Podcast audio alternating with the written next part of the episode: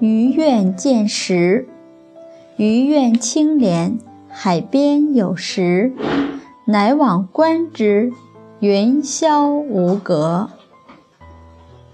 南北朝时，宋国的余愿在晋安（今福建福州）做太守。晋安那个地方出产一种染蛇，这种蛇的胆可以做药。有一个人把这种蛇送给于愿，于愿收受了，就把蛇放到二十里以外的山里面。可是，一夜功夫，那条蛇仍旧回到于愿的床下来。于愿又把那条蛇送到四十里远的地方。过了一个晚上，那条蛇。